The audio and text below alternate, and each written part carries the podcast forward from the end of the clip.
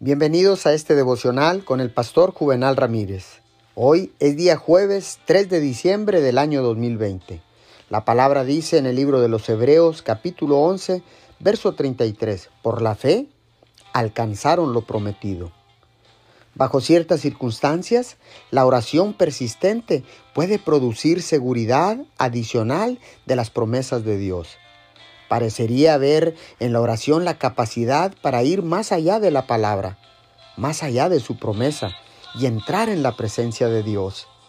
Jacob luchó, no tanto como una promesa, sino con el prometedor. Debemos aferrarnos al prometedor, o de otro modo, la promesa carece de propósito. La oración bien puede definirse como la fuerza que vitaliza y vigoriza la palabra de Dios aferrándose a Dios mismo. Al aferrarse al prometedor, la oración libera la promesa personal. Oramos, amado Dios. Gracias porque siempre eres fiel a tus promesas. Te damos todo el honor y toda la gloria en el nombre de Jesús. Amén y amén.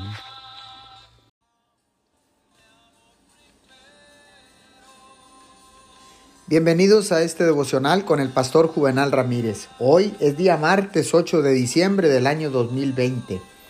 La palabra dice en el libro de Colosenses capítulo 4 verso 12. Él está siempre luchando en oración por ustedes para que, plenamente convencidos, se mantengan firmes, cumpliendo en todo la voluntad de Dios. Para conocer la voluntad de Dios en oración, debemos estar llenos del Espíritu Santo él es quien intercede por nosotros. Ser lleno del Espíritu y ser llenos de la palabra de Dios es conocer su voluntad. Es estar situados en tal estado de corazón que nos capacitará para leer e interpretar correctamente sus propósitos. Llenar nuestros corazones de la palabra y del Espíritu nos da una idea de la voluntad del Padre nos capacita para discernir su voluntad y hacer que sea la guía y la brújula de nuestras vidas. Oremos, amado Padre, mi oración es ser lleno de tu espíritu para poder conocer tu voluntad.